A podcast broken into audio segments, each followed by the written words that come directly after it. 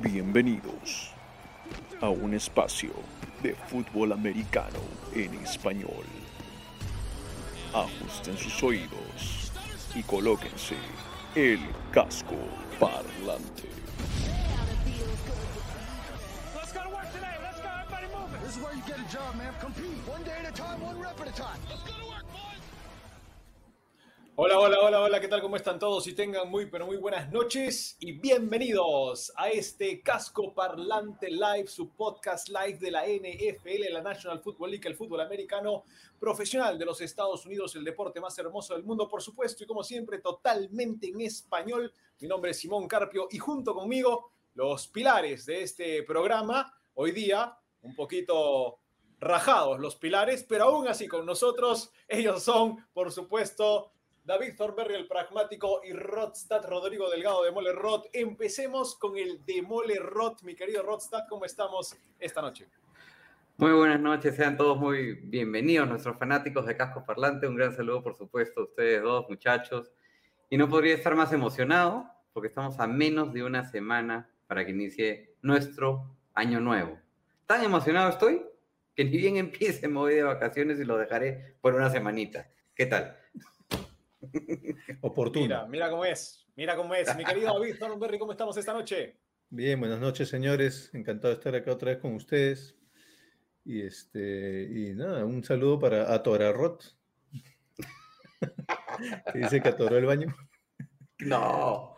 Dale, no, Simón, dale, dale. por favor, por No era necesario eso, Thornberry. Señores, ¿cómo están? Este es nuestro programa número último, llamémoslo así, antes del comienzo de la temporada de la NFL. ¿Por qué? Porque el jueves 9, es decir, el próximo jueves, empieza la National Football League temporada regular, empieza la NFL, por fin vamos a volver a ese momento hermoso del año, el que hemos estado esperando meses y meses para volver a vivir el deporte más hermoso del mundo en su temporada regular. Se estará abriendo con un partido bastante emocionante. Los actuales campeones de la NFL, los Tampa Bay Buccaneers, jugarán en casa contra un equipo que tiene de vuelta a su mariscal de campo, dicen, no lo sabemos, eh, y que debería estar jugando contra el conjunto de los Bucks, los Cowboys de Dallas. Veremos cómo le van al conjunto de la estrella solitaria. Señoras y señores, el programa de hoy es un programa bastante especial. Queremos ir saludando a toda la gente que se va uniendo. Saludos para Álvaro Castro, saludos para toda la gente. Déjenos en sus comentarios que estén con nosotros.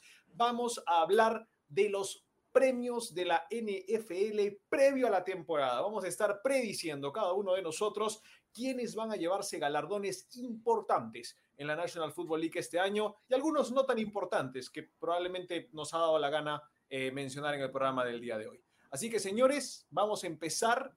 Eh, la temática es muy sencilla, vamos a hablar de cada uno de los premios y cada uno de ustedes tendrá un momento para poder claramente equivocarse y de ahí darme pase para poder estar en lo cierto. Eh, empecemos con la categoría favorita del Demole Rod, el MVP, el jugador más valioso, Rodrigo Delgado. ¿A quién elige usted?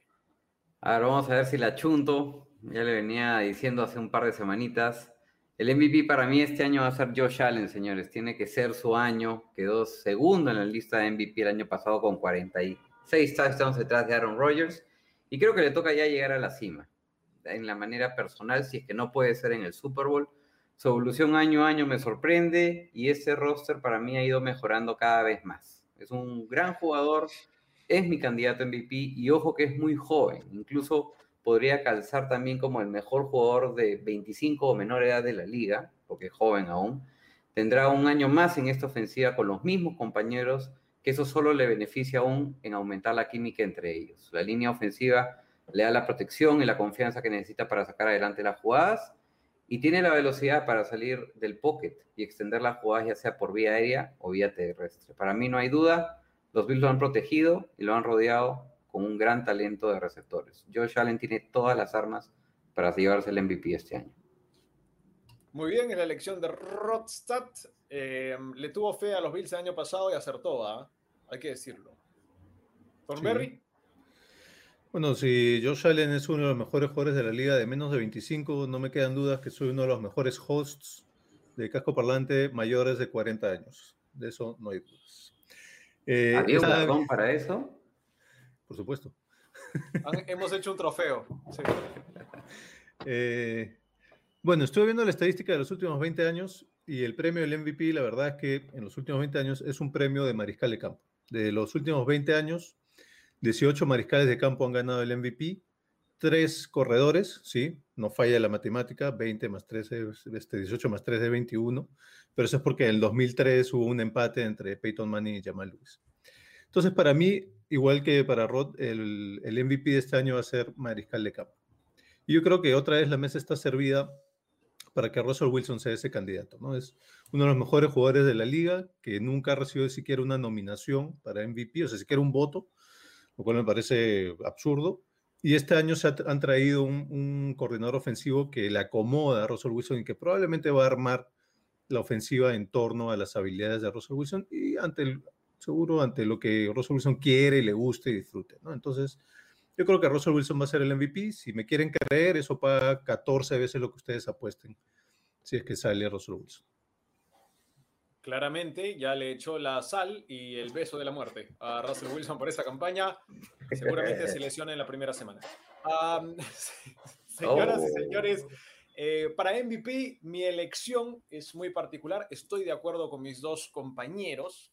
Va a ser un mariscal de campo, va a ser un coreback yo diría que tiene que ser el mejor jugador de la liga, el más valioso, y ese claramente es Patrick Mahomes. Es el mejor jugador de la liga en este momento, es el que mejor brazo tiene, el que mejor se está adaptando a la línea de golpeo, es el highlight de toda la NFL. Cuando tú vas a ver los highlights, vas a ver a Patrick Mahomes. Cuando quieres ver las bombas de 60 yardas, es porque vas a ver a Patrick Mahomes. Cuando quieres ver cómo se conecta con dos receptores magníficos como son Tyreek Hill y Travis Kelsey, es porque es Patrick Mahomes. Y sabes qué? Ya le toca ganar varios MVPs, ya le toca llevarse varios trofeos, tiene que entrar a esa pelea con los grandes de la historia y para eso necesita un MVP esta temporada. Creo que mejoraron la gran falencia que tenía su ofensiva, que era la línea ofensiva, trajeron un par de piezas importantes y me parece que eso va a ser suficiente para que Mahomes diga, ah, un ratito, yo perdí el Super Bowl, no, no, no, no, no, esta temporada les voy a mostrar de lo que soy capaz y va a destrozar a todo aquel que dice que es un subcampeón. No hay mucho argumento en contra, ¿no? En base a lo que dices que han armado la línea ofensiva para protegerlo y que él pueda lucirse, no habría mucho argumento. Lo único que te diría es que, si te das cuenta, hay pocas instancias en donde se repiten los premios, porque siempre en los deportes y sobre todo en Estados Unidos hay esto de que queremos al nuevo, ¿no? La nueva estrella, no nos gusta tanto repetir. Pero si alguien lo podría hacer, sí, probablemente sería Pat Mahomes. Hmm. Así es, señores, saludos para María Teresa Lozada, que también está con nosotros aquí en Casco Parlante. Ya saben, muchachos, déjennos en sus comentarios quiénes creen que van a ser el MVP de la NFL este año en la temporada 2021, el jugador más valioso de la temporada. Pueden dejarlo en sus comentarios y estaremos leyéndolos aquí en vivo. Mientras tanto, pasamos al siguiente premio, señores, y es nuestra predicción de jugador ofensivo del año, Offensive Player of the Year en la NFL. Y para eso alguien que siempre le gusta ser bastante ofensivo y ofender a las personas, David Thornberry. Bueno, decíamos que MVP es claramente un premio de mariscal de campo. El Offensive Player of the Year creo que justamente lo diseñaron para que otras posiciones eh, de la ofensiva puedan ganar premios, porque en los últimos 30 años más de la mitad de los premios Offensive Player of the Year se lo ha llevado un corredor, un running back. Y para este año yo también voy a elegir un running back.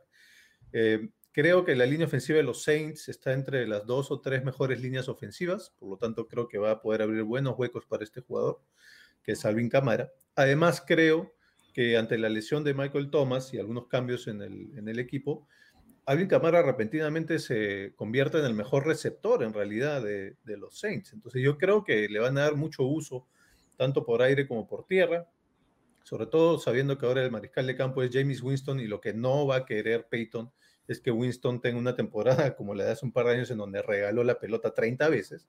Probablemente le va a pedir que tome decisiones un poco más seguras, eh, menos temerarias. Seguramente le va a dar este, preferencia al play action, a los pases cortos. Creo que Alvin Camara va a ser la estrella ofensiva de este equipo y creo que él se va a llevar el Offensive Player of the Year. No me parece una locura, creo que es el mejor jugador tal vez de todo el equipo. No sé si está de acuerdo conmigo Rod, que ya lo está viendo para el fantasy. Ya lo veo, ya lo veo, ya, ya lo veo. No, no, no, no, no. Yo creo que, bueno, llámeme loco, pero yo creo que Camara algo le va a pasar este año. El beso de la muerte. Eh, un ratito, un ratito, lo mandas al hospital.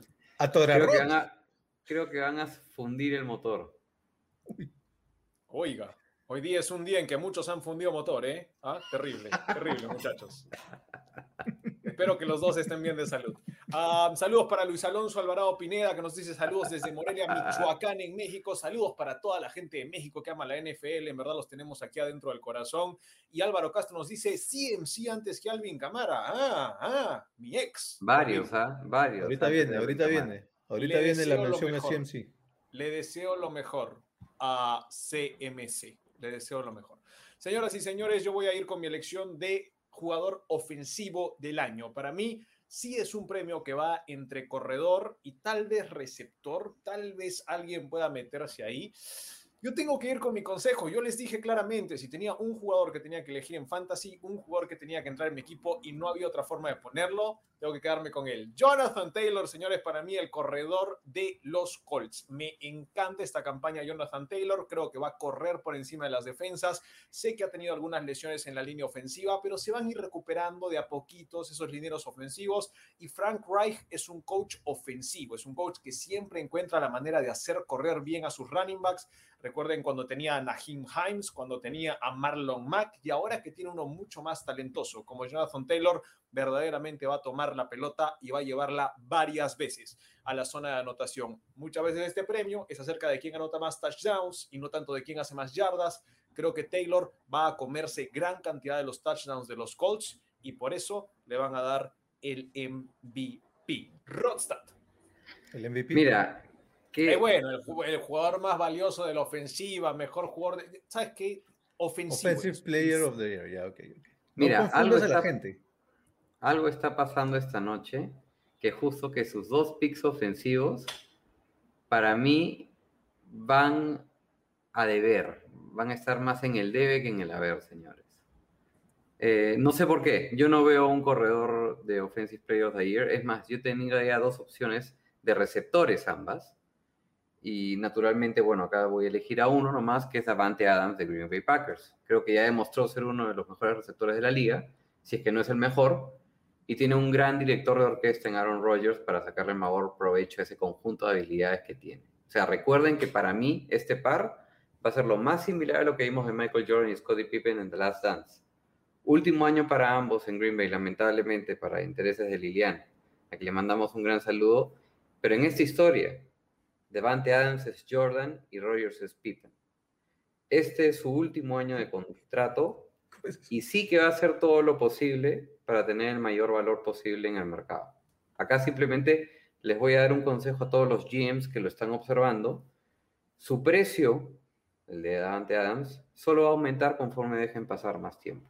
Davante Adams, Offensive Player of the Year para mí, con una mención honrosa en CD Lamp. Rodstat, a ti que te gustan las stats. De los últimos 30 años, Offensive Quería Player of the Year. receptor, Offensive Player of the Year de los últimos 30 años. 17 Sí. running backs, 11 mariscales de campo, 2 wide receivers. Bueno, Suerte. para que, un, para que salga un wide receiver como Offensive Player of the Year, tiene que ser muy especial. Y Davante lo es, señores. Eh, yo, yo te voy a dar esto, te has deshidratado. Suero, suero, suero. Para que, pa' que- pa' que puedas volver a tus sentidos. Saludos para Luis Alonso Álvaro Pineda que nos dice MVP Matt Stafford. Bueno, también si estamos fumando de la buena, cualquier cosa puede pasar. Eh, ¿No? Bueno, puede ser más, digamos. puede ser más, más comeback, ¿no? O sea, por el mal año que tuvo, pero vamos a ver qué pasa. No es malo, Sí, opción, porque no es mala también la temporada pasada no estuvo en la liga, estuvo en los Lions, que son de segunda división. Entonces, no es Saludos. Cristian. Para que el wide receiver sea elegido Offensive Player of the Year, tiene que ser considerado uno de los mejores de todos los tiempos. Los únicos dos que lo han ganado en los últimos 30 años fue hace dos años Michael Thomas, que todo, en ese momento todo el mundo hablaba como que ah, de repente es el mejor o uno de los mejores de todos los tiempos. Y el otro, en el 93, tú, ahí lo tienes en la camiseta, creo, Jerry Rice. tiene que ser ese calibre de wide receiver para que sea Offensive Player of the Year. Yo creo que lo es. Y ojo que lo que dice Luis Alonso, no, mira, lo estaba pensando también lo de Saquon Barkley, pero lamentablemente viene pues esta lesión que no, no es tan fácil pues de que, que se recupere al año siguiente, pues, ¿no? O sea, O sea, está pensando caso- más en, en la recuperación que, que la Exacto. producción. En todo caso, Barkley sería quizá una buena opción para Comeback Player of the Year, ¿no? Ahora, yo creo que está pensando que saco se en Medellín. lesiona de nuevo y nunca regresa, ¿no? Es, es- ¿Qué decías, David? ¿Debe estar pensando en qué? Yo creo que Saquon Barkley está pensando más en Saco en Medaquí, pero bueno. Vean Fue el episodio anterior. Quedamos con el capítulo de Fantasy, les encantó, al Sí, parecer. ve- Ah, vean el episodio de ayer si no entendieron la refer- el episodio de la semana El de pasada. si no- ayer. Si no, sí, no sé dónde estamos estamos mal, ¿ah? Ah, Después ustedes se quejan de mí, ustedes son los dos que cometen errores. El MVP para el offense y ahora este. todos Bueno, cometemos bueno, ayer. hemos Ahora hacemos, programas, ahora hacemos programas diarios. Esperemos, esperemos que no nos hayamos contagiado de todo. Señoras y señores, vamos con el jugador defensivo del año. Mientras saludamos a Damián Santillán, vamos a elegir al jugador defensivo del año. Y yo siempre tengo que estar a la defensiva porque me toca debatir con estos dos. Así que voy a estar hablando de mi jugador defensivo del año. Y ese para mí, creo que ya es momento de dar el salto, señores, es Chase Young, el cazamariscales del equipo de. Washington Football Team. Creo que ya es el momento de agarrar y decir, yo voy a ser el líder en capturas, que es el que usualmente se está llevando el premio a jugador defensivo del año. Y además de eso, creo que va a contribuir en otras facetas del juego. Lo vas a ver tacleando mucho en el juego por tierra, lo vas a ver jugando tres downs, ya no solamente dos, y creo que va a hacerse uno de los capitanes, líderes vocales de una de las mejores defensas de la liga, como va a ser la de Washington Football Team. Solo te leo la línea defensiva para que la gente entienda. Monte Sweat, Jonathan Allen, Daron Payne, y ahí viene Chase Young, y hasta los suplentes son peligrosos. Así que creo que Chase Young va a ser líder de capturas en la NFL y eso lo pone como el jugador defensivo del año. Pucha, lo que, lo que va a hacer, lo que va a hacer los pobres de los Giants esa primera semana contra los Rams y después en la semana 2 contra los Football Team. Dios mío. No, no sería una, una transición extra, o sea, sería una transición lógica de Defensive Rookie of the Year el año pasado a Defensive Player of the Year este año. Tiene sentido. Lamentablemente en los últimos 30 años nunca ha pasado que el, que el Rookie of the Year defensivo al año siguiente sea Defensive Player of the Year. Y por eso yo he elegido a quien he elegido. A uno que salió Rookie of the Year defensivo. Se lesionó el año pasado, señores, pero este año, con ese lapso de año, va a salir defensivo del año. Nick Bosa, señores, el cuarto favorito en las apuestas para ganar este premio, detrás de Aaron Donald, Miles Garrett y TJ Watt. Claro que podrían haber algunos interrogantes respecto a su recuperación de su lesión que tuvo el año pasado, pero muchos no se acuerdan que para salir de estas el poder mental es fundamental. Recordemos que no todas las recuperaciones del ligamento cruzado han prosperado en, en San Francisco, pero algunas de sus grandes estrellas lo lograron, como Jerry Rice en el 97, Navarro Bowman en el 2013 y Jimmy Garoppolo, que se lesionó en el 2018 y el siguiente año llegó al Super Bowl. En su primer año fue dominante, 13 capturas, 25 golpes de quarterback, 47 tackles, una intercepción. Sinceramente yo creo que es el segundo mejor defensivo detrás de Aaron Donald en toda la liga y este año va a regresar con una venganza de aquellas. Nick Bosa, acuérdense.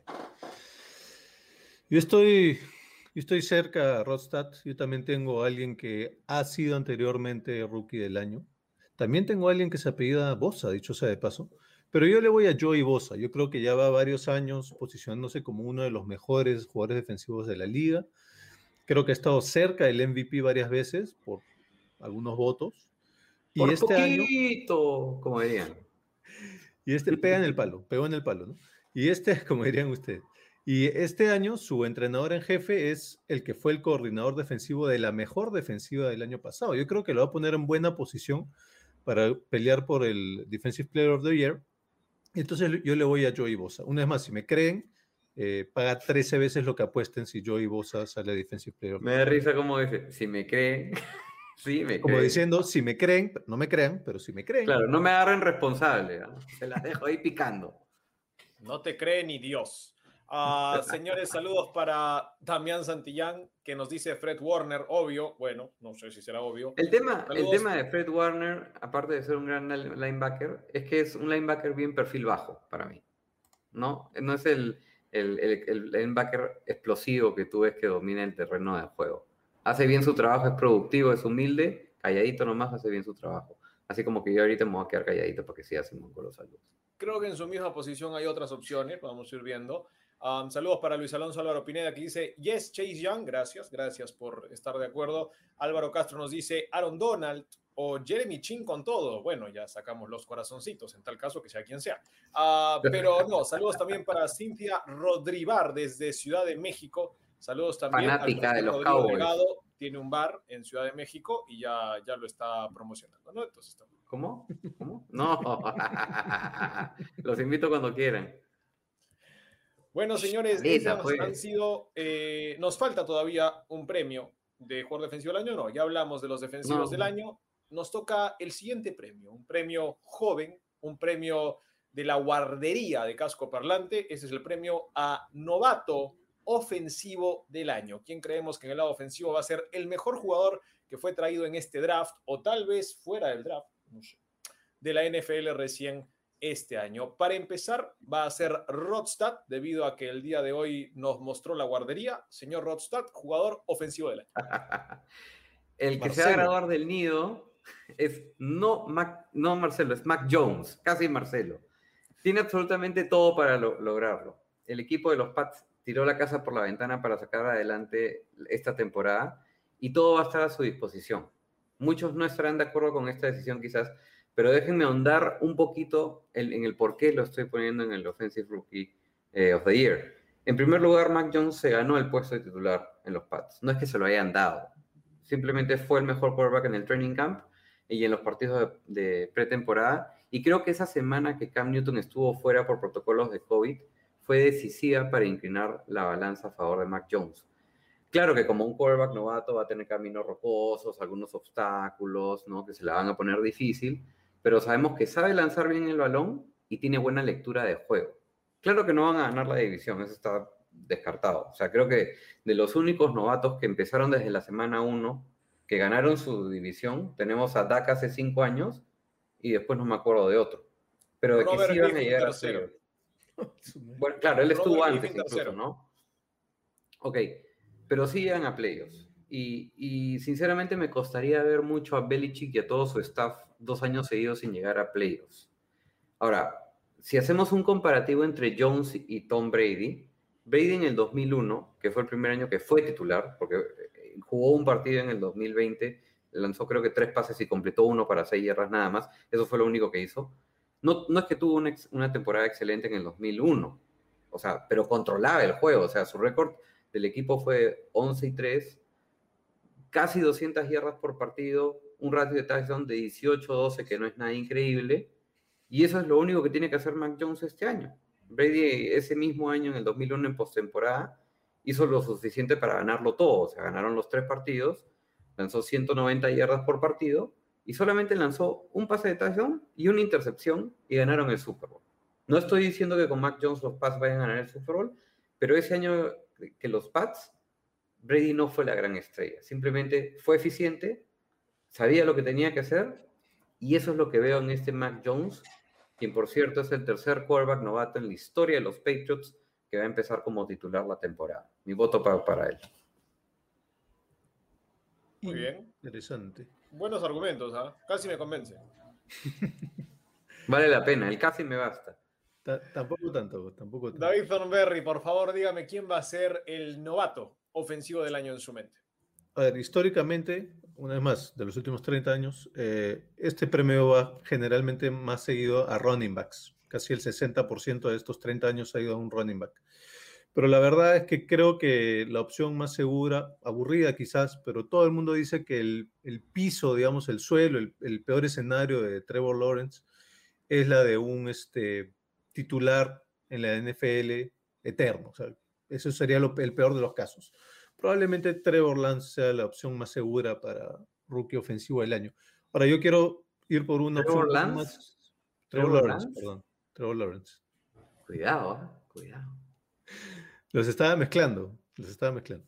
Este, yo quiero ir por una opción un poco más divertida. Yo voy a decir Kyle Pitts. Me parece que puede llegar a tener buena química con, con Matt Ryan. En todo caso, si es Trevor Lawrence, es cinco veces, pa, cinco veces lo que apuesten. Y si es Kyle Pitts, 14 veces lo que apuesten. Como siempre, David Thornberry le importa poco cuando decimos elijan uno. No, altamente. ¿no? Y espérate, espérate que se viene el Coach of the Year, que les voy a dar cinco opciones. Me va a dar un colorario. Sí, nos va, nos va a dar todo el cuestionario ahí, una encuesta. Um, señores, Dale, yo voy a ir con mi novato ofensivo del año, muy fácil, muy sencillo, muy tranquilo. Es tal vez el que a mí me parece el más seguro. Es Najee Harris, el corredor del conjunto de los acereros de Pittsburgh. Claramente les hacía falta un buen corredor y Najee Harris tiene excelentes manos para recepcionar pases desde el backfield. Uno de los corredores que mejor encuentra el espacio, el hueco creado por la línea ofensiva, que no es la mejor, la de los Steelers, pero siempre está bien coacheada, siempre está bien entrenada. Tal vez al comienzo de la temporada va a tener algunos problemas, pero creo que para el final de la campaña Najee Harris constantemente nos va a estar dando actuaciones de 100 yardas una y otra vez. Además, va a ser uno de los blancos favoritos de Ben Roethlisberger o quien esté vivo eh, como coreback de los Steelers al final del año. Eh, y eso creo que va a ser lo más importante. Va a ser el jugador más influyente en una campaña en la que creo que los Steelers pueden hacer algo más de lo que muchos están pensando. Así que le doy a Najee Harris como corredor de Alabama, que ha tenido buenos y malos corredores Alabama, hay que decirlo. Eh, creo que va a ser uno de los de la línea de buenos. Así que me quedo con Najee Harris. Es la apuesta, es la apuesta segura, ¿no? Es un equipo que, que carece y necesita del juego terrestre. Es un gran jugador Najee Harris viniendo de Alabama. Eh, y, lo que me gusta de él es que es una buena opción para el, el pase, el play action, ¿no? O sea, es un buen receptor también. eh, es, y eso significa que es un corredor que lo puedes utilizar en los tres downs, en las primeras oportunidades, cuando generalmente hay rotación en esa posición. Y para responderle un poquito a Álvaro Castro, que me preguntó que qué pasa con, con Trey Lance a Rookie Offensive of the Year. Sinceramente, no puedes ir por un quarterback que desde ya sabes que va a ser suplente en un esquema de juego donde Kyle Shanahan los va a usar a cada rato, como un poco como lo que vimos en el partido contra los Reyes en pretemporada, que entraba Garoppolo para dos jugadas, luego entraba Trey Lance y, intercambiaban. Es más, yo a Kyle Shanahan lo veo como el típico niño con dos juguetes nuevos que simplemente los quiere golpear y los quiere, quiere jugar y, sacar el provecho de más de ellos. O sea, lo que, es más, no me sorprendería en la temporada ver un- una jugada en la cual Trey Lance o Garoppolo le dé un pase de touchdown al otro quarterback. Así te la pongo. Y así nos quiere agarrar Rodstad de vez en cuando, a ti y a mí, David, y darnos de a cabezazos. Eso está claro. Saludos para Ilemar, que está con nosotros. Gracias, gracias por estar aquí en Casco Parlante. Y a Omar Villegas también, un saludo enorme y un abrazo gigantesco. Eh, me decías, Ilemar, de hincha de quién es Rod. Uy, me agarraste. A ver, dile que nos diga en comentarios, porque la confundo mucho por Ilse Nonis, que sé que es los Dolphins en México. Pero a ver, Ilemar, a ver si nos comentas, hincha de qué equipo eres en la NFL. Qué buena manera de retener audiencia. Las confundo. Terrible. No, pues, o sea, ya, escúchame, con las justas, con las justas me puedo, me puedo acordar de cosas personales. Soy pésimo para los nombres y pésimo también para este, este tipo de cosas. La justa Y te por de eso, ponerte por short, eso es que Rodstad está hace muchos años casado para no confundir a nadie. Eh, señoras y señores, nos vamos con el jugador novato defensivo del año. Este es uno de los premios que creo que no acertamos nunca. O, o sí, ¿hemos acertado alguna vez? No hemos acertado. Rodstad no dijo Chase, no, no dijo Chase Young. No, no, no, no. Era, era una opción, era una, op- ajá, era una opción Chase Young, pero elegí a Simmons. Sí, ahí se Simmons. Yo No, me, no fui con, me fui con Kenneth Murray el año pasado, que también fallé. Sí, Vamos no. a ver. Señoras y señores, novato defensivo del año y empezamos con David Thornberry. No tengo ni idea. No sé mucho de los rookies. No, lo- no los sigo, no los sigo en college. No, Pero claro, no. cerremos el programa. No, Claro, ya, ya No, para, ¿para qué, qué ¿para qué no venimos, se escucha no? la gente? Va a decir, ¿para qué lo escucho a este si yo sé más que él? Va a decir. Sí, en este punto probablemente la, la audiencia sepa más que yo. Pero me gustó mucho la historia de Quitty Pay. Este, El nombre, no el- la historia del, del nombre de Fantasy de Simón. Sí, sí. No, bueno, es, es una, es una bonita historia de superación, bueno, de, de rebeldía deportiva, al fin y al cabo, más que de él, de su mamá, en realidad, que escapó de una guerra civil en Liberia, tuvieron que estar en campos de refugiados en Sierra Leona, no sé en dónde más, y bueno, y llegaron a Estados Unidos cuando él tenía como nueve meses, que también fue muy difícil para él, porque igual sufrió mucho de, de- no racismo, ¿no? Pero ya sabemos que en Estados Unidos son un poquito xenófobos, entonces, este, ha sido difícil para él y para su hermano, el camino es bonito, el camino que han tenido es de Michigan y yo soy hincha de la Universidad de Michigan. Entonces yo voy a estar hinchando por Quitty Pay, defensive end de los Colts, que si gana el rookie defensivo del año, eso paga 11 veces lo que apuesta. Ahí está, no de los New York eso, Jets. Correcto. Y hablando un poco de, de Nueva York, no, no tiene casi nada que ver, pero estaba Quitty Pay en, en Rhode Island. Que es uno los- Providence, en ¿no? Providence. Entonces, esa zona en la que él llegó a Estados Unidos eh, también tenía como que el índice más alto de problemas con pandillas y con criminales y, y todos esos problemas ahí en su zona. Entonces, salió de un campo de concentración para meterse en una ciudad donde te podían matar al día siguiente. Entonces, no, tampoco, era, tampoco era fácil. ¿ah? Y Sí, ¿ah? él, le, él quería ir a una escuela, creo que nos estamos yendo por la tangente, pero es interesante porque él tenía para importa. elegir dos A ti, no, colegios. a ti no te importa. a ti no te importa. No, la historia es bonita, Dale. creo que les va a gustar. Dale, dale. No, Él tenía para elegir el, dos el colegios. tangentes, te decimos ya, cuando no estás, no te preocupes. No, dale, dale, dale, te estoy fastidiando, no, sí, sí, sí, Tenía estoy el colegio gratuito que estaba a tres cuadras de su casa y tenía el colegio caro que estaba al otro lado de la ciudad, pero que le daba una chance de jugar fútbol americano, que tenía más nivel de fútbol americano. Su mamá no podía pagarle ese. Su, mamá quería que vaya al gratuito. Y él, niño de colegio, antes de entrar a la universidad, eh, perdón, antes de, entrar a secundaria, le dijo, quiero ir a este colegio, por favor, haz lo posible para pagármelo. Te prometo que si me mandas a ese colegio, no vas a tener que pagar por la universidad porque yo voy a ganar una beca. Y eso lo cumplió. Y esa es su motivación hasta el día de hoy, poder pagarle a su mamá el sacrificio que hizo ella, porque tuvo que trabajar tres turnos distintos, tres trabajos distintos para pagarle ese colegio. Así que con esa motivación, sí que podría ganar el Defensive Rookie of the Year. El tema, el tema era que le tenía que, que prometer que ya no iba a tener, pagar nada en toda su vida. pues. Entonces ahí, ahí de repente en, la- en- en pro ya le se saca la mugre. Pues, ya, ya, ya No cumplí, se lo ya cumplí, mamá, ya cumplí. se lo prometió. No se lo prometió, pero, pero sí llegó a eso. Pero al contrario de lo que tú dices, justamente por eso nunca se relaja.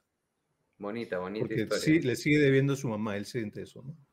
No llores, bueno, llores. eh, si todos ustedes también han llorado, como nosotros con esta historia de Quitty Pay, pónganle la plata eh, y ganen dinero, ¿no? Eh, Ahí lo tienen a David Thornberry apoyando al hombre de la Universidad de Michigan. Yo me voy a ir con mi novato defensivo del año, bien sencillo, siempre fallo, así que le voy a poner prácticamente el beso de la muerte a Jamin Davis es el linebacker central del equipo de Washington Football Team y es que yo creo que va a ser la mejor defensa de la NFL, de la NFC, hablemos de la NFC, de la NFC para mí es la mejor defensa de toda la NFC, esta del equipo de Washington Football Team. Es tremendo lo de, lo de Jamin Davis porque Kentucky tiene ya una cultura de sacar jugadores muy interesantes en primera o segunda ronda, de lo cual la gente no habla mucho. ¿Por qué? Porque esta universidad es primordialmente de baloncesto pero el equipo de fútbol americano juega en la SEC, la Southeastern Conference, que es la mejor conferencia de fútbol americano de los Estados Unidos. Se enfrenta todas las semanas a Alabama, a Georgia, a Florida, a los mejores equipos, no llamado Clemson, a los mejores equipos del college football y del fútbol americano colegial. Y creo que Jamin Davis, cuando lo ves, es imponente. El tipo parece que hubiera vivido en un gimnasio desde los tres años. Está marcado más que el tipo que te quiere vender Fusion. La rompe. Entonces, Jamin Davis es exactamente lo que necesitaba el Washington Football Team en el medio de su defensa. Es más, Rivera lo toma antes que Ubusu Koramoa, que era supuestamente el mejor linebacker del draft. Así que tomen en cuenta eso. El equipo de Washington se la jugó por Jamin Davis porque además era capitán en la Universidad de Kentucky, el que se sabía todas las jugadas del equipo y creen que va a ser de impacto inmediato con ya la línea defensiva que tienen y ya con la secundaria que tienen Jamin Davis podría ser hasta el líder tacleador este año. No tengan ningún problema. ¿Por qué? Porque la línea defensiva va a atacar fuerte la línea ofensiva y de ahí un corredor uno contra uno contra un Jamin Davis le van a hacer el jamming bien fuerte. Así que Jamin Davis va a ser para mí el que va a terminar siendo Defensive Player of the Year entre los rookies. Mira, fíjate, fíjate que no, no, no lo tenía en el radar ese jugador. Ahora, ahora que lo has mencionado, lo voy a estar chequeando bien de cerca en esa gran Era defensiva parte, que ya tiene era parte Washington. del fantasy del Jamian pagado. Ah, ok, ok, ok. Casi, casi ¿Y me cómo- convence, sí. Pero y él, cómo- y él cómo no le hizo le- la promesa a su mamá que le, hice, que le hizo Quitty Pay, así que no. Ah, no, la, la palabra vale más para Thornberry, claramente. A ver, señores, eh, para mí es simple. Creo que no hay duda en esta elección. Yo me voy por Patrick Surtain, el cornerback de los Denver Broncos. Eh, es uno de los propuestos para mí más puros en defensa de este draft, eh, con principios básicos fundamentales en su posición y con muy buenos instintos, ojo. Podría ser quizás la pieza faltante en esa defensiva de Big Fangio. Y ojo que los Broncos no solo tienen un buen pass rush, sino miren lo que tienen en esa secundaria. Tienen a Von Miller, Bradley Chubb liderando la unidad de linebackers. Tiene al veterano Kyle Fuller, que hizo una gran temporada en los Bears, y a él va a ser dupla eh, Patrick Surtain. Miren los rivales divisionales que tienen en el juego aéreo. Los Chiefs, primeros en el juego aéreo. Los Chargers, sextos. Los Raiders, séptimos. O sea, tener una gran secundaria es fundamental en esa división. Y cierro con esto. Charles Kelly, quien entrenó a Jalen Ramsey en Florida State y que entrenó también porque fue parte de la coordinación defensiva de Alabama, comparó a Surtain justamente con Jalen Ramsey. Así que si es que las predicciones de Charles Kelly se cumplen, deberíamos estar viendo a Surtain como Defensive Rookie of the Year. Yo creo que con la defensiva que has descrito ahorita, los rivales van a targetear mucho a Sortain, así que oportunidades para lucirse Efectivamente, va a tener. Claro, teniendo, teniendo al otro lado a, a Fuller, a Kyle Fuller, van a preferir el lado de Surtain. Entonces ahí tiene harto potencial para sacar adelante buenas jugadas, ¿no? Va a tener oportunidades para lucirse. Vamos a ver si las capitaliza. Saludos a. Jean-Pierre Fernald que nos dice qué tal historia, hablaba de lo de Quitty Pay y Fred no entiendo. Le, está, le está- Warner. le está pasando la voz a Fred. Sigue con Fred Warner, creo. a Fred Flintstone. Señoras y señores, eh, me gusta lo de Surten, te digo, ¿sabes por qué? Porque en el previo al draft, yo después de ver un poco de video, este fue el año en que me dediqué a ver video de college football para poder hablar del draft. Yo Oye, a Patrick Surten segundo como número uno en el board, por encima de los corebacks, por encima de los running backs, por encima de todos. Lo tenía Oh. Patrick Surten segundo ¿Tanto en así? este momento. En potencial, creo que hay otros con más potencial, pero para hoy día, ¿quién está listo? Patrick Surteño lo tenía de un número Sí. uno. Exacto. Bien. No necesita señores, mucha la- preparación. Diga Rot. No, por- perdón, te quise decir que no necesita mucha preparación para eh, en- encajar bien en esa unidad defensiva de los Broncos. Lo entrenó bastante bien su padre también, Patrick Surten Sr. Así es. Señoras y señores, hablaremos ahora de... No sé qué es eso. Coach of the Year. Coach del año. Y bueno, vamos a hablar del COI, eh, del, del Coach of the Year. Yo nunca he visto COI. señores. Me están sorprendiendo. El entrenador del año, señores, ah, llega gracias a nadie en particular. Si quieren invertir en casco parlante y quieren ser parte de la publicidad, ya saben, escríbanos al privado. Ahora hablemos del Imagi- entrenador. no, sino que llega gracias a. Imagínate, tú luego podría estar acá. como, como, como a- los banners que ves en la calle, ¿no? Con los banners que ves en la calle, en blanco. buena. Bueno, señores, vamos a hablar ahora del entrenador del año, coach del año, eh, head coach del año para ser eh, más exactos. Y este galardón lo voy a iniciar yo para que desde el comienzo me peguen. Así es, señor Álvaro Castro, yo he elegido a Matt Rule, entrenador de los Carolina Panthers. Para mí va a ser entrenador del año porque estos Panthers en este momento Muchos de los expertos dicen que no van a playoffs y yo los tengo entrando, entrando por la puerta de atrás, pero entrando.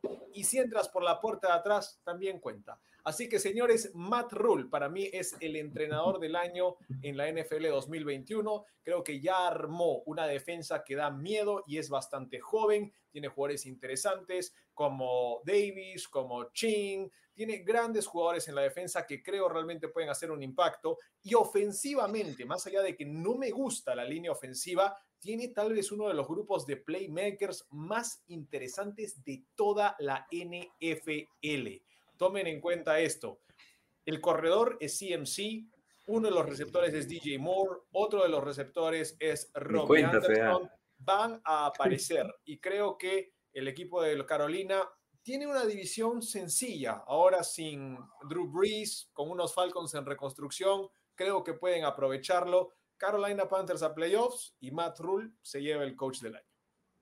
La, predicción de Molerot a los, a los Claro, pues, claro, sí, no, claro, en, en, las predicciones nadie le da ni, ni, ni, cacho a los Panthers, solo yo, y me pejotearon. Y ahora Kanga, head coach del año, Matt Rule. Hay 10 Y playoffs, y playoffs. Yo lo mandé a playoffs, yo lo mandé a playoffs a los Panthers.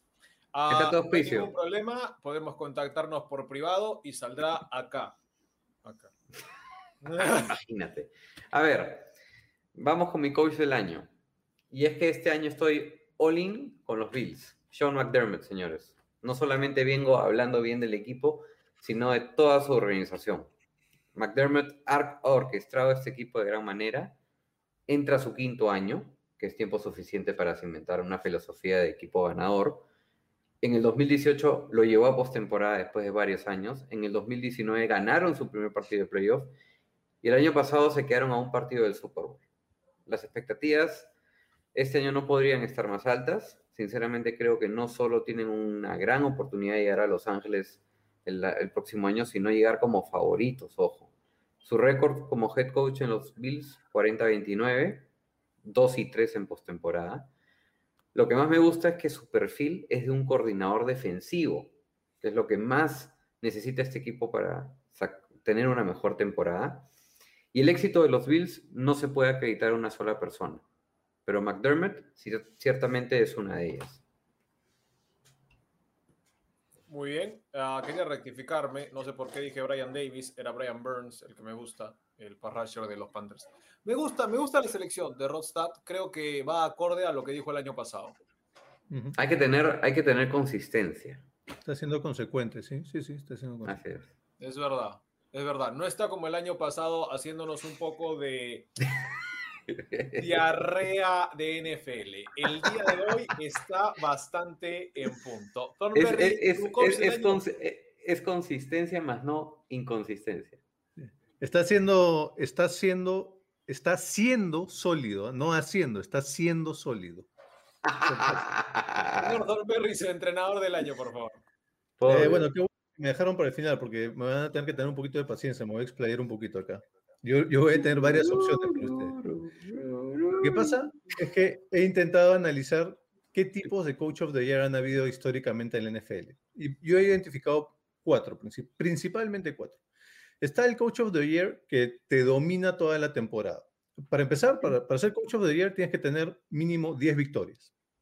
Creo que en toda la historia del NFL solo un, hubo un solo Coach of the Year que tuvo menos de 10 victorias con 9. Pero todos los demás, 10 victorias o más. El primer tipo de Coach of the Year creo que es el que domina toda la temporada, es decir, 12 victorias a más. Este año, ese podría ser, por ejemplo, Andy Reid. Andy Reid podría ser un buen candidato, ya ganó un Coach of the Year anteriormente, pero fue hace casi 20 años. Podría ser una opción del tipo de, coach que domina la temporada. El otro es uno que em, excede las expectativas, que de repente en el over-under o en la Exacto, ahí está. Por ejemplo, la, opción de Simón Marrul. Entonces, uno que empieza la temporada con un over-under bajo, una proyección de, de, pocos partidos ganados, 7 u 8, y que se va hasta los 10 u 11 o más, ¿no? Este año podría ser, si es que los Saints llegan a 10 victorias, podría ser Sean Payton ese coach of the year. Otro tipo de coach es el que revierte una temporada muy mala que ha tenido algún equipo y a la siguiente tiene una muy buena temporada. En, e- eh, en ese aspecto hay algunos que suelen ser como que el nuevo coach, ¿no? Como el del año pasado, Stefanski. Este año podría ser Brandon Staley. En ese rubro, que no es un coach nuevo, también me gusta Kyle Shanahan, en realidad. Sí, Álvaro, Matt Rule, ya lo dijimos tres veces, tranquilo, tranquilo. No importa, no último? importa. Puede decirlo, puede decirlo 50, ahí está, va a oficiar, o sea que no importa. Y el último tipo de coach of the year, y creo que este va a ser para mí el que lo va a ganar este año, es el del legado, el que ha tenido una buena carrera y no se le ha reconocido. Mike Tomlin lleva casi 15 años con, con- sin tener un, récord perdedor. Yo creo que si los Steelers ganan 10 partidos o quizás hasta 9, creo que Mike Tomlin se puede llevar el coach of the year. De hecho, en los últimos... ¿qué sacar eso? En los últimos eh, 63 años de este premio, solo tres entrenadores afroamericanos han ganado el premio. Yo creo que ya es hora NFL de que otro afroamericano gane el premio.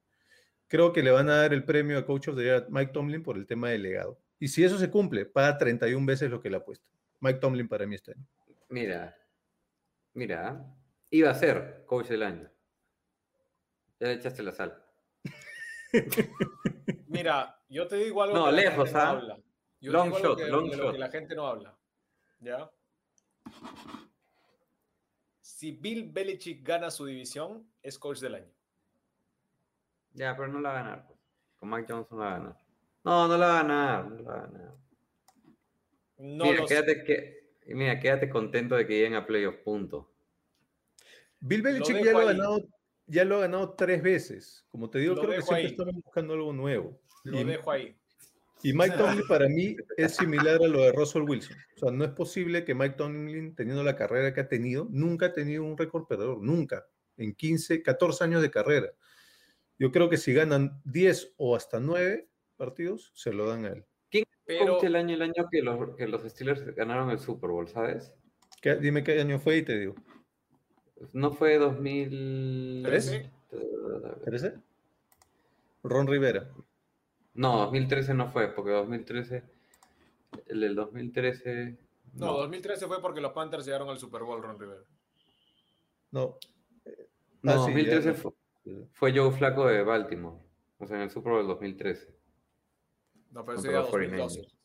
Si me tienen paciencia, No, claro, pero se jugó en el 2013. 2005, 2008 fue la última vez que los Steelers ganaron el Super Bowl. ¿Y quién ganó el Coach of the Year ese año? Mike que Smith. tienes el... Mike Smith. Ya, pues si no lo ganó ese año, no lo va a ganar nunca. No, pero sí, yo sí creo que se lo dan justamente por eso, porque no puede ser que nunca lo haya ganado. Claramente, ya le echaste el mal Juju y le va a caer al buen de Juju. Entonces, Juju con Juju, terrible, terrible, Terrible. terrible. Acabas de yuyear a los Steelers. Si ganan ¿cómo? 10 partidos, es un sí grande, ¿no? Tampoco es tan fácil. Si ganan 10 partidos, Tomlin gana Coach of the Year. A Juju le va a dar Yaya por tu culpa. Acabas de hacer eso. Yuyu, Que lo sepas. ya, ya. Bueno, Yuyu, les he dado, yuyu, le he dado a la yuyu, audiencia ya. distintas opciones dependiendo de qué creen que pueda pasar. Cha, cha. No, mira, hace una hora no podía ni moverse, hoy día puede bailar. Tremendo, cantamos al final, cantamos. Está más ligero. Está más Ah, ligero. Saludos está más para Alfredo Rodríguez Segarra que nos dice los Pats no llegan a playoffs este año. Por No, favor, baneame sí al señor del, del chat. A Maricet. Mosqueda que dice hola, hola, saludos para ella. Tomlin no lo veo. No seas racista, Jean-Pierre. Eh, eh, por favor, ¿ok? Está mal eso. Ah, y bueno, seguiremos entonces con los siguientes premios. ¿Qué premio nos toca, Rod? El Comeback Player of the Year, si me lo permiten, muchachos, entro yo con quien creo que es el favorito y la más clara, ¿no? Dak Prescott. Creo que es el favorito para este premio por, por lo que mostró antes de su lesión el año pasado. Regresa el hijo pródigo y con ello creo yo el campeonato divisional. De no repetirse lo, lo del año pasado, creo que tendría todo servido para ser el Comeback Player del año. No solo parece que va a regresar al 100%, sino que juega en una posición que arrasa con estos premios tanto como Thanos recolecta gemas para arrasar con el medio mundo. Los últimos tres ganadores del Comeback Player of the Year han sido quarterbacks. Y para hacer las cosas más claras, juega para uno, una de las marcas más reconocidas de la NFL en los Dallas Cowboys. Y Prescott regresa al nivel abusivo que tuvo el año pasado en esas primeras cuatro semanas donde pasó para 6.760 yardas y lleva a los Cowboys a playoffs, tranquilamente va a ser el comeback player of the year para mí. Segundo la, la data de Rodstad, de los últimos 23 años de comeback player of the year, 14 han sido mariscales de campo, más del 60%. Mi Solamente para- Jean-Pierre Fernal que dice Bosa. Bueno, a Bosa ya lo tiene Rodstad como Defensive Player of the Year. A Así. Miguel Tataje también le da la derecha. Mariset Mosca nos dice Super Bowl para los Chiefs y MVP para Mahomes. Por supuesto, aquí conmigo yo he dicho eso también. No te preocupes, yo te tengo. Ah, Super Bowl y también. bueno, Yo te tengo. y nos vamos con Thornberry. Señor Thornberry, ¿quién va a ser el jugador regreso, comeback of the year?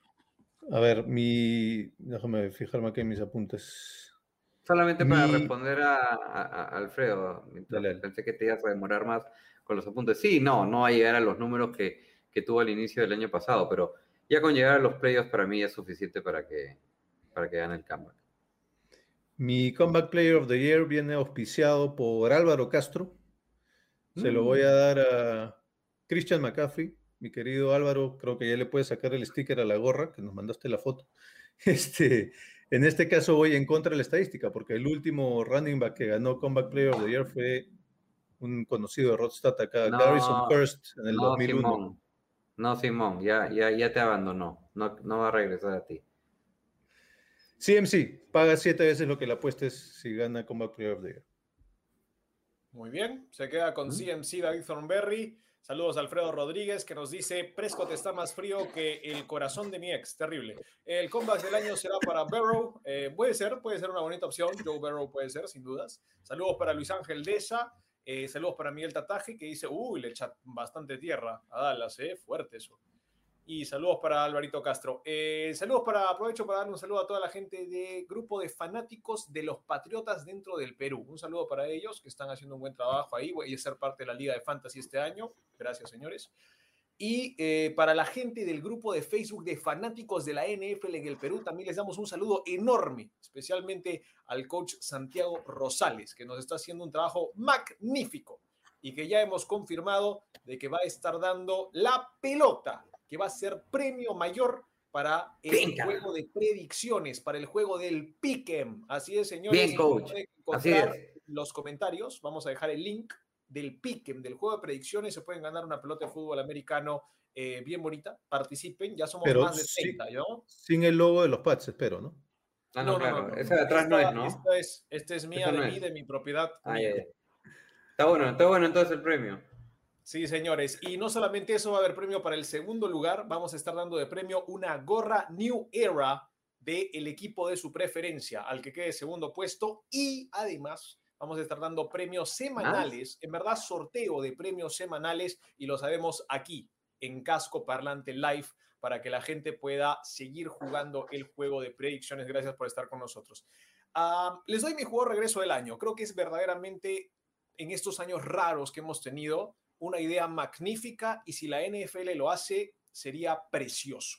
Para mí, el jugador regreso del año es el guardia derecho de los Kansas City Chiefs, Laurent Duvernay Tardif.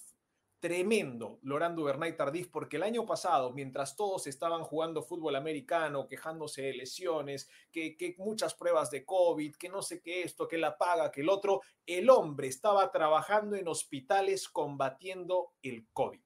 El hombre estaba uno contra uno contra el virus y lo bloqueó de manera excelsa. Así que Laurent Duvernay Tardif, después de protegernos del COVID, ahora va a proteger a Patrick Mahomes de las diferentes defensas en la NFL. Creo que sería un premio muy acorde a lo que vivimos hoy en día para eh, que sea el jugador regreso del año. Para responder a Mariset Mosqueda, solo voy a hacer esto.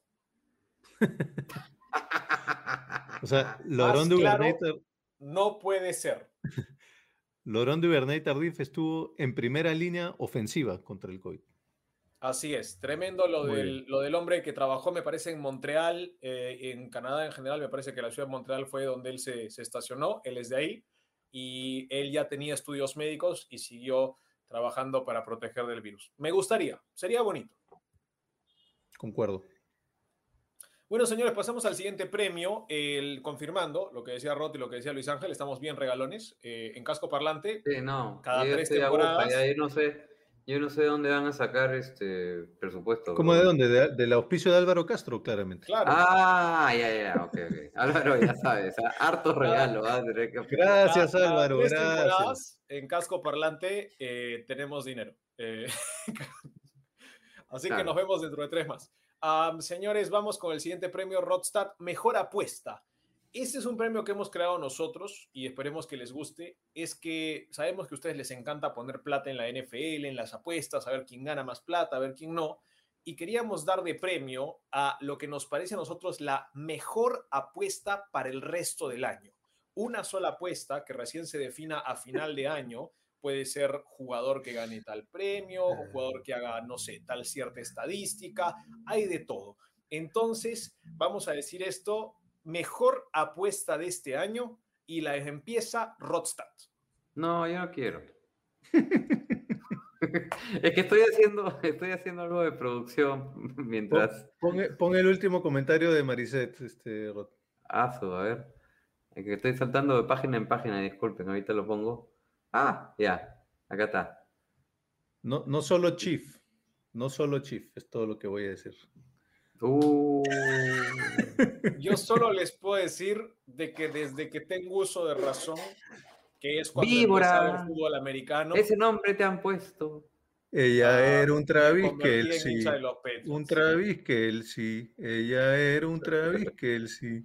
Eso es lo que no Simón sabe dice- Maricet, que el nombre de mi equipo de fantasy, en la liga de fantasy, es Ella era un Travis Kelsey, que va con la canción de Vilma Palma y Vampiros, Ella era un travesti. Así y que... tú, y tú eres un, y tú eres un transfuga que te das del New England a los Chiefs, pero nadie dice nada. Bueno, Álvaro Castro dice, ojo, ¿ah? hay plata como cancha, parece que es amigo de Acuña, así que Bien, Alvarito, ya hay que regalar entradas de Super Bowl, de pa- viaje, todo paquete incluido, así que ya saben, muchachos. Grande, Alvarito, ah, grande, gracias. Los casquitos no van a hacer regalos semanales, pero sobre mi cadáver. Este, una pregunta, Simón. El Simón, dólar está en- caro. En mejor Está apuesta, está alto. en mejor apuesta estás considerando lo, lo del primer coach eh, despedido o eso es, lo vemos después. Nos vemos después. Primero Ya. vamos a hablar de mejor apuesta para el resto del año. David Thornberry, ¿a qué eliges como la mejor apuesta para dar de consejo acá a la gente? La plata viene sola, pero también se va sola. Bueno, Simón, has sido muy claro, has dicho tenemos una apuesta y yo claramente tengo dos que le quiero dar para que ustedes elijan cuál les gusta más. Ah, su madre. A mí me gusta. también tengo dos, pues. Perfecto. A mí me gusta que Rams llegue a playoffs, eso paga 1.53. Y me gusta que Pats llegue a playoffs, eso paga 2.2. Pats, beso de la muerte. Su- Pats, Para peso de la muerte. Eso, Para no, eso. sí, yo creo que para, Para e- eso. efectivamente, para ese último mensaje, yo esa recomendación, solamente para decir esa última frase. Sí, para eso viene David Thornberry, para darle el beso de la muerte a mi equipo. Gracias. Am, saludos Bueno, a perdón. Santillán, que nos dice la mejor apuesta cascoparlante. Saber quién de ustedes ganará más money este año. Eh, bueno, vamos a hacer eh, de todas maneras cada semana lo que es nuestro fondo de apuestas de casco parlante. Pueden ustedes estar apoyando con sus comentarios al fondo de apuestas Rodstad. Pueden, si no, apoyar al fondo de apuestas Pragmático El que beso ya de la les dio el beso de la muerte. O si no, pueden apoyar el fondo de apuestas romántico. ¿Ok? Ah, no sé qué es incólume. Ahí sí me agarraron. ¿Quién ganó el año pasado, perdón? El que ganó Eh, el yo Fantasy también. ganando. Yo empecé No, no, ganando. no. No, diré ¿Quién, nada más. quién ganó? ¿Quién fue el acumulado más, más positivo? Solo quiero decir, Incólume es que no ha sufrido daños. Sigo sin sufrir daños, por supuesto. Muchas gracias. Saludos a la gente de Cusco, más bien. Me solo encanta quiero decir que los tres tenemos a los Pats en playoffs y ya les he dicho, generalmente cuando los tres estamos de acuerdo en algo nos ha ido bien y eso, si los Pats llegan a playoffs, paga 2.2. Así que, ojo. Saludos, Saludos a la a- gente de Pachuca. Saludos para la gente de Pachuca, a, a Sarti. eh, Me da risa el comentario de Omar. "Ese fondo no alcanzó ni para salchipapa. Es verdad. Es, es muy No, cierto. no, nos fue muy pero mal. de eso no preguntaron. Preguntaron Nos quién ganó. fue muy mal en las apuestas, igual ganó Rosta. Ah, yo les doy mi apuesta. Mi apuesta, eh, para mí, la mejor apuesta de Oye, este pero año- dijo dos. ¿Ya, ya dijiste las dos, perdón? Sí, ya dije las dos. Ah, ya. Rams a playoffs o mejor Pats a apuesta para este año es muy sencilla, es eh, algo que va de la mano con lo que vengo diciendo todo el año. Para mí el equipo sorpresa van a ser los Panthers y por eso la cuota de apuesta de que los Panthers van a playoffs es muy alta. Es 3.28. Es, ¿Es gigantesca la cuota de apuesta de que los Panthers llegan a playoffs. En mi opinión, si llegan, llegan con las justas y creo que la cuota de apuesta verdaderamente lo vale. Tienen chances y 3.28 es demasiado. Así que si quieren un poquito de fe, si quieren triplicar su dinero, Panthers 3.28. Y lo escucharon acá primero. Pero, Simón, para que Panthers llegue a playoffs, no va a ganar su división. Usted tiene que llegar como wildcard. No sabemos si Brady no se va a lesionar. En algún momento tiene que romperse. Ya, ya. Uy, le metió el beso de la muerte de los Bucks. No, pues. Eso, eso- es que es- está hablando por la llaga, pues. Le, le demoró un año. En diferido. Maleado, maleado. En fin. Sí. Complicado, complicado que los Panthers lleguen a playoffs porque no van a, ganar la, di- no van a ganar la división, tendría que ganar No. por wildcard y para eso tienen que competir contra la NFC oeste que está complicada Uf, o quizá algo de los Saints con Sean Payton que es uno de los mejores entrenadores, quién sabe los Vikings, no sé. complicado. Hagan el fondo de apuestas romántico. Pueden poner este meme. Sí, sí, sí, ya, ya lo, ahorita lo vamos a grabar eso, no te preocupes. Eh, saludos a Luis Ángel, sí, tengo a Mac Jones como Rookie of the Year. Este, sí, Jean-Pierre no alcanzó ni para un octavo de pollo, solamente alcanzó para alita, pero vale algo, es carnecita igual. Eso fue lo que te quedó Eh, mal, pues. Mm, probablemente.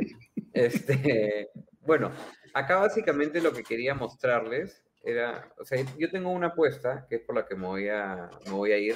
Quería hacer una apuesta un poco más rara, particular de un jugador que aún no está en Betson, no sé para qué seguimos mencionándolo, pero si no nos van a oficiar, pero bueno, algún día, algún día se van a animar. Este, si lo hacen ustedes, ya pues también tengo que hacer yo. Siento que, siento que estoy haciendo algo malo si no lo hago. En fin. Este, mi apuesta Pero nadie es los ha mencionado hoy día. No nos No, pues, pero auspicia días. por última vez. No nos Sí, no. auspicia. Perfecto. Ok, yo, así como Damián llama la apuesta casco parlante, yo me apuesta le he llamado la apuesta AFP. ¿Ah? ¿Qué tal? Lamar Jackson, señores, va a carrear para 550 yardas o más por tierra. Claro que el riesgo de lesionarse puede ser la gran preocupación con él. Sin embargo, en toda su carrera solamente se ha perdido dos partidos. Ha logrado alcanzar las mil yardas por tierra en dos temporadas consecutivas. Siempre decimos que las defensas ya lo están descifrando, ¿cierto? No, señores. Lo va a volver a hacer y más aún con la reciente lesión de J.K. Dobbins. Además, tienen el noveno calendario más difícil contra defensas aéreas y acarrear es justamente lo que van a hacer y lo que saben hacer. Más aún si se enfrentan al séptimo calendario más fácil contra defensivas terrestres. Recuperan al tackle ofensivo Ronnie Stanley y agregaron a Kevin Sidler. Para mí, tranquilamente, una de las mejores 10 líneas ofensivas de la liga para que Lamar se dé un buen banquete por tierra. Y el, digamos, y el bonus track. Que Perdón, ¿cuánto poco- paga eso, sí. Ronstadt?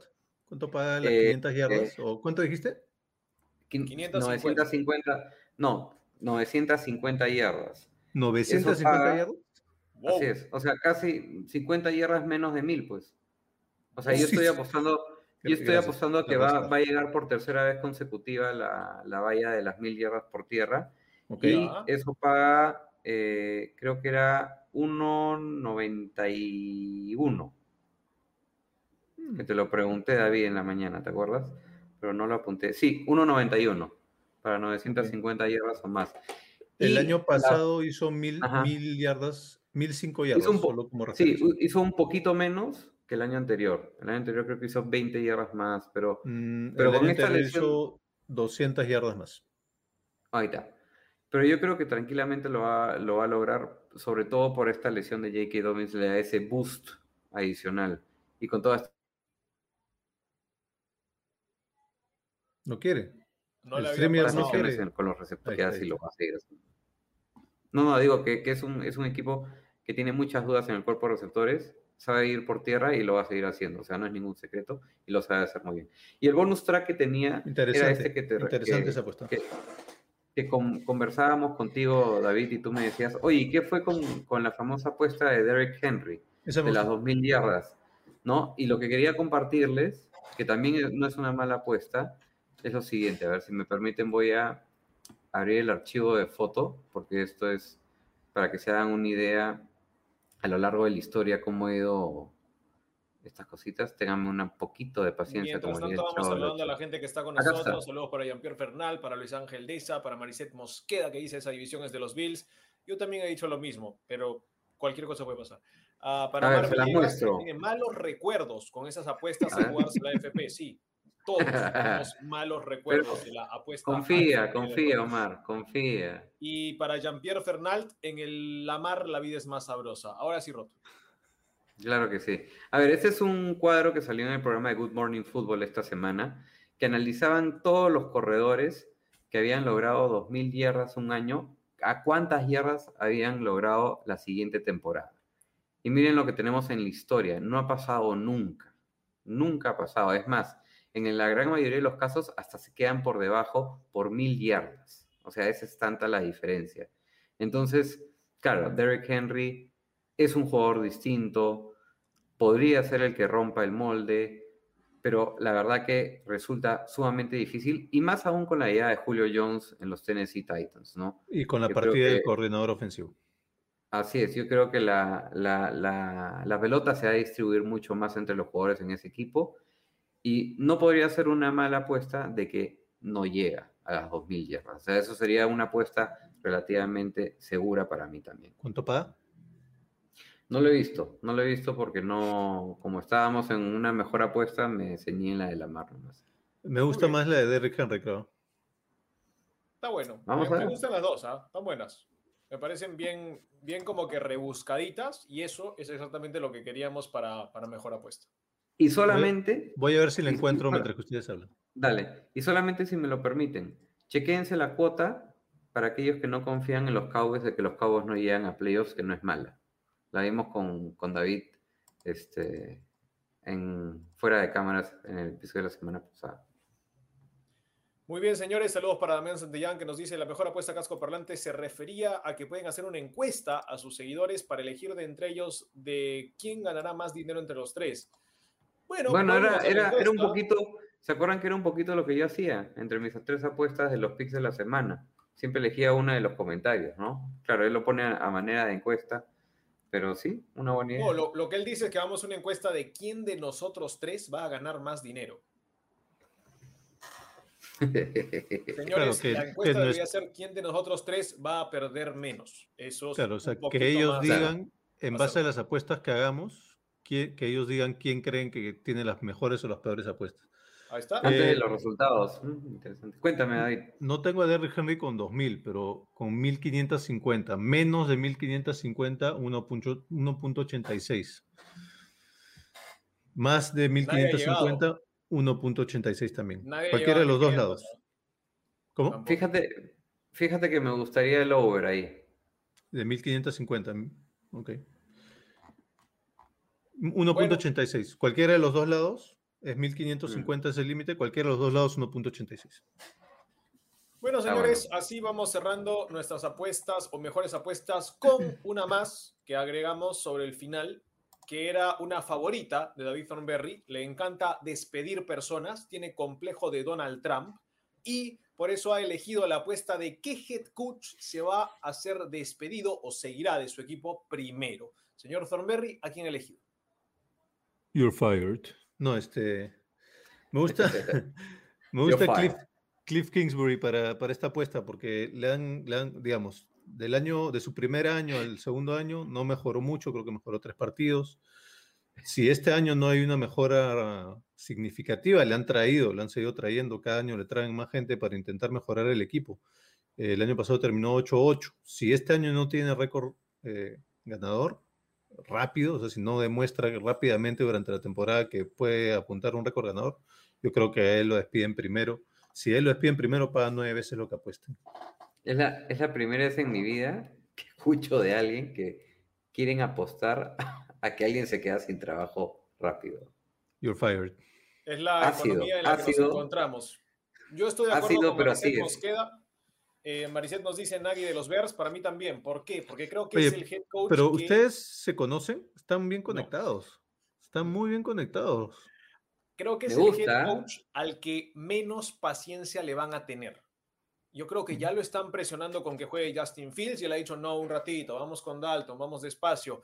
Y de ahí lo van a presionar, va a meter a Fields un poco temprano, antes de lo que debería, o lo mete muy tarde, igual se van a enojar con él y va a tener problemas, porque creo que los Vikings son más talentosos en esa división, claramente los Packers son más talentosos, y no creo que llegue a playoffs, y si no llegan a playoffs, no le van a tener paciencia en decir, eh, un ratito, nuestro coreback es Fields, pero ya no eres tú el coach, queremos uno nuevo. Bueno, yo, este, como conversábamos, Nagy sí es una buena opción. Yo sinceramente creo que a eh, claro, si no llega a playoff lo votan y creo que algo va a pasar, que alguien se va a ir antes, ¿no? Ya, y, y- y lo mencionaba David, que no es una mala, una mala opción por un tema de, no sé, que un, un- un head coach pueda ser vulnerable en un equipo al COVID y que los jugadores no se quieran vacunar, como es el caso de los Vikings en Zimmer, o, o de por ahí Ron Rivera en Washington. Algo, algo va a pasar que antes de los playoffs se va a ir algún head coach, por alguna razón extraña. Siempre estas apuestas son medias extrañas, ¿no? Siempre te O sea, lo, te lo ¿tú crees algo que- ajeno. ¿Tú crees que es por algo raro, no por algo como lo que estamos diciendo, que no les tienen paciencia básicamente la gerencia, sino por Es algo que mira? Tú mismo tú me preguntaste qué head coach podría ser y yo la verdad que me puse a, pensar en equipo por equipo y no veo un head coach que lo vayan a votar por resultados en mitad de temporada, por ejemplo. Yo, yo sí No creo que podría ser Kingsbury o Nagy también me gusta porque si se demora mucho en poner a Fields, no sé si llega una cierta semana y todavía no lo ha puesto, eh, es por, por convicción que no lo pone. Yo creo que la gerencia lo vota para ya dejar que, que el si- obviamente con la consigna de que el siguiente coach sí tiene que meter a Fields. ¿no? David, David tiene apodos hasta por, por gusto. Eliminator, Bad Juju, Beso de la Muerte, el pragmático, viene reload de todas maneras, Omar. Tranquilo, Uy, mira, mira, mira, mira, mira, mira, mira.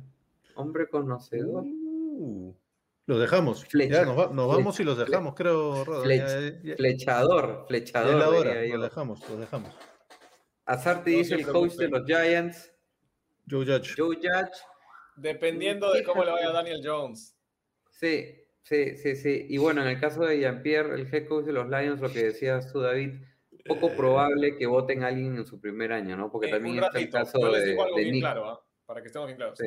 A, a Campbell, el coach de los Lions, lo quieren muchísimo.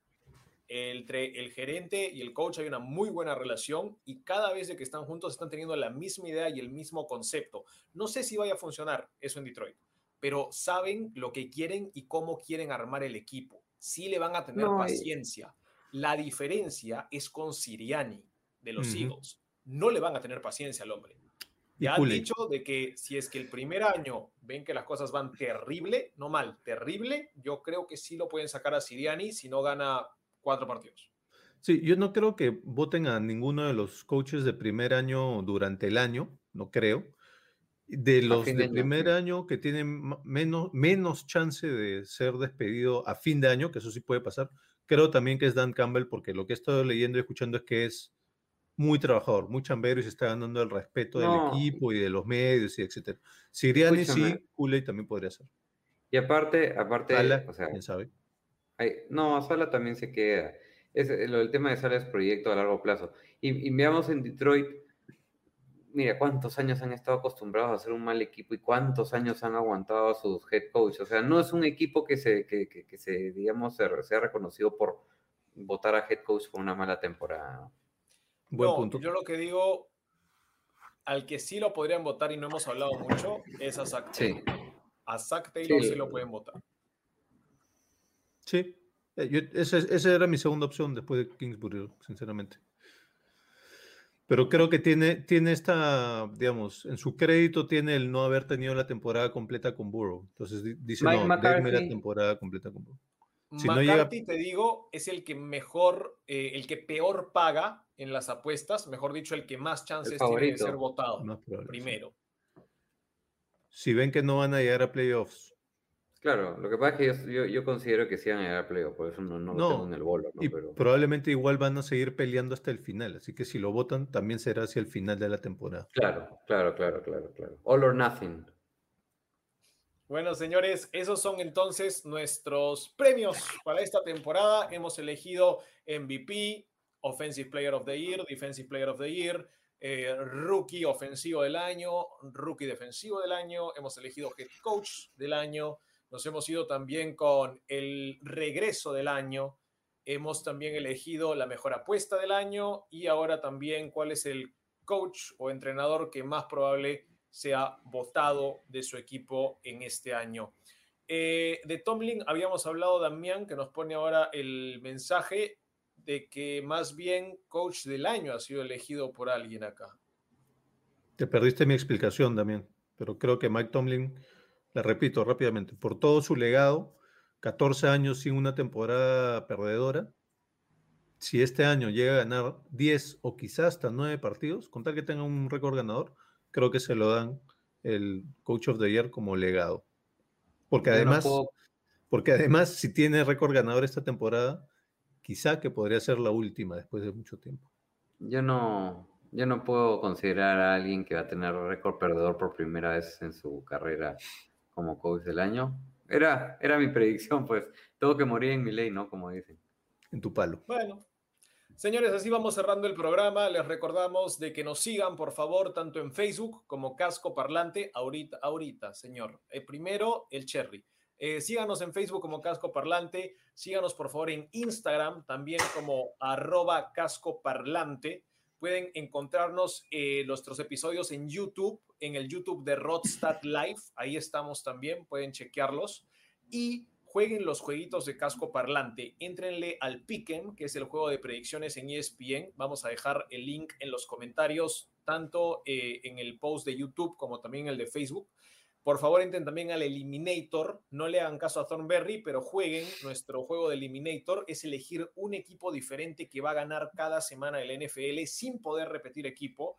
Y si es que logran toda la temporada perfecta, ganan el juego. Es bien difícil, en verdad es, bastante imposible hacerlo. Veremos si lo logran. Eh, el año pasado nadie lo logró en el jueguito que hicimos y ya tenemos harta gente. Dejaremos el link también en la descripción. Y eh, ya tenemos listas nuestras ligas de fantasy. Ahora, si es que hay mucha gente más que quiere jugar fantasy con nosotros, igual podríamos ver la manera de crear una liga más, pero por ahora ya tenemos dos ligas elaboradas y estaremos siempre mencionando a la gente que esté en las ligas y vamos a estar eh, hablándoles y dando a conocer quiénes van ganando en los premios. Preguntas Ah, relámpago. elegir antes de- algunos Eliminator sí está difícil. A ver, preguntas relámpagos antes de irnos del programa.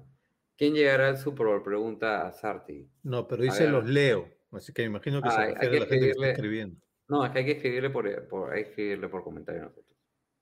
No, vamos, vamos. A ver. ¿Quién llega al Super Bowl para ti, Simón? ¿Y- ¿Hemos hecho esto ya? Sí. ¿No? ¿Sí? ¿Y qué dijimos? No, el Super Bowl no, dijimos solamente playoffs, no dijimos. Que yo sepa, no hemos dicho candidatos a Ah, Bowl. uf. Puedes, cam- no te preocupes. Lo, lo bueno de hacer estos programas es que puedes decir una cosa hoy día, otra cosa la siguiente semana. y que así no que sigue lo pasando el tiempo y que el episodio no dicte es tu para nada corazón. largo, la gente... Ok, Puedes vamos dar a mandarlo opciones, con ¿ah? lo absurdo. Puedes dar Vamos a mandarlos con lo absurdo, ¿ya? A mí me gusta lo absurdo y soy bien romántico. A los playoffs por la NFC va ¿Qué? a ir La pregunta Nadie te ha pedido playoffs, te están pidiendo Sí, Super Bowl. Super Bowl. Super Bowl. Estoy diciendo Super Has Bowl. dicho playoffs. Bueno, que llega al Super Bowl. Mientras tanto, le voy contestando a Álvaro Castro, que está pidiendo recomendación es para el. Eliminator semana 1. Yo ya puse a los 49ers. Conch.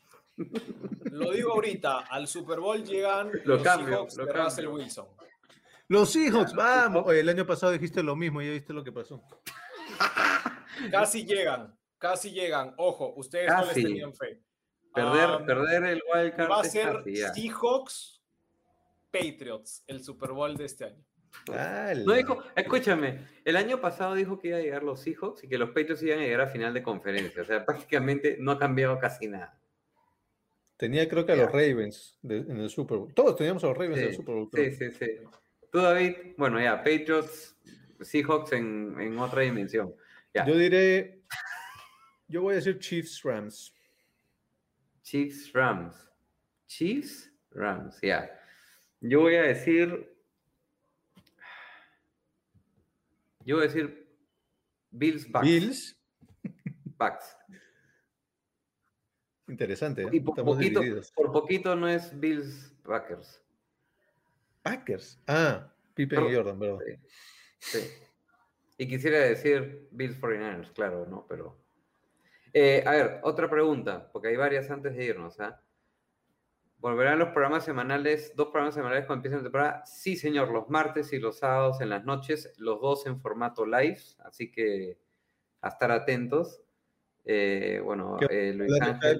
Eso, es lo que quería que, menciones. Y les, y les explicamos a la gente, los episodios de los martes van a ser recuento del fin de semana, de lo que ha pasado en partidos de domingo y lunes. Mientras que los episodios de los sábados van a ser, no recuento, pero les contaremos qué nos pareció el jueves, bien cortito, pero más que nada es para hacer picks de lo que va a suceder domingo y lunes. Vamos a hacer elecciones y hablaremos de los partidos entonces. Las previas son los sábados, y los martes son como el resumen y de lo que más nos gustó y por supuesto nuestro MPRD, que también lo hacemos todas las semanas. Para esta primera semana no tenemos episodio previo al partido de jueves por la noche, así que sería bueno, rapidito señores, ¿quién gana jueves por la noche? Box. Rod. Buccaneers. Bucks. Bacanir yo también. Creo que los tres estábamos tan de acuerdo que no pensamos hacer un episodio aparte solo para decir eso, ¿no? Eh, y bueno, seguimos leyendo, Rot, los mensajitos. Recomendación de Eliminator, efectivamente yo estoy de acuerdo con, con, David, aunque ahora ya me da miedo porque el año pasado él me salvó a los 49ers en la misma semana que yo los elegí. La segunda opción en los Eliminators para mí, que creo que es una buena opción para guardar a los 49ers, son los Panthers, que juegan contra los Jets. Ajá y por ahí de repente, y por ahí de repente le pongo unas fichitas a los Jaguars contra los Texans. Arriesgado. no descarten a los Bucks. ¿Tan rápido? Mm. Sí, pero más bien tú, ahora antes tú los estás descartando más bien rápido. Antes de que se rompa Brady. A Sumar está con las predicciones de las lesiones. Sí, ya, se, se contagió de ti. Buen pronóstico, los Rams versus Buffalo. Ajá. Jean-Pierre, ¿a qué cosa le ha puesto los quiffs a su equipo de, de fantasy? No vamos a explicar qué es un quiff. No. Los que no saben, piña. No. Pero este, pero ¿a qué cosa le ha puesto los quiffs a su equipo de fantasy? Seguramente. El multiverso de Simón. Acá, acá pasan cosas que ni yo entiendo. Entonces, perdón, para recapitular, tenemos episodio los martes bajo formato mejor, peor, respeto, excepción y episodio los sábados bajo formato una razón, intentando que no sea ninguno más de 40 minutos. Claro, y, con una previa de lo que fue el jueves, ¿no? El sábado y vamos a estar votando los días miércoles eh, un pequeño consejo de fantasy para todos ustedes, porque sabemos que es el, día del waiver wire, sabemos que es el día que todos ustedes tratan de mejorar sus equipos de fantasy antes del partido del jueves, así que haremos una pequeña cosa grabada que les vamos a estar lanzando los días miércoles para que ustedes eh, puedan interactuar con lo que es fantasy, algo así bien cortito y también los días viernes les vamos a dar nuestras apuestas. Los días viernes vamos a decirles cuáles son nuestras apuestas de cada semana eh, para que también la tengan en un videíto y puedan ver si le desean meter plata al fondo romántico, al fondo Rodstad o al fondo pragmático. Así que van a tener contenido de nuestra parte los martes con el live, que es el resumen de cada semana. Los miércoles hablaremos de fantasy. Los eh, jueves hay partido. Los viernes vamos a darles apuestas y los sábados haremos la previa de la semana. Todo esto para que tengan todos los días fútbol americano con casco parlante. Mira tú, nos van a tener hasta en la sopa. Así es, y obviamente vamos a estar siempre conectados con la gente en el Fantasy. Si todavía quieren participar del Fantasy, eh, mensaje privado, por favor. Si hay suficiente gente, armamos una liga más. Y nada, el Eliminator, el Pick'em, todo eso nos encanta jugarlo con ustedes. Participen, por favor. Al finalizar el programa les ponemos los, los links. Si en el Pick'em les está yendo mal en el acumulado, no se desanimen, porque para los ganadores semanales también vamos a tener sorpresitas, así que no se desanimen. Vamos con los saluditos entonces, cerrando el programa. Rodstad, saludos para.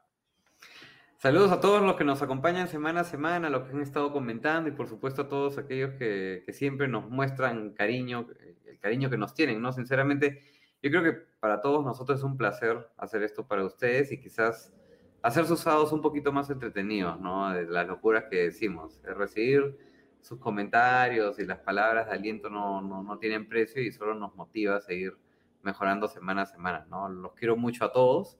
Eh, se los comenté al inicio de, del programa, me voy a ausentar solamente una semanita.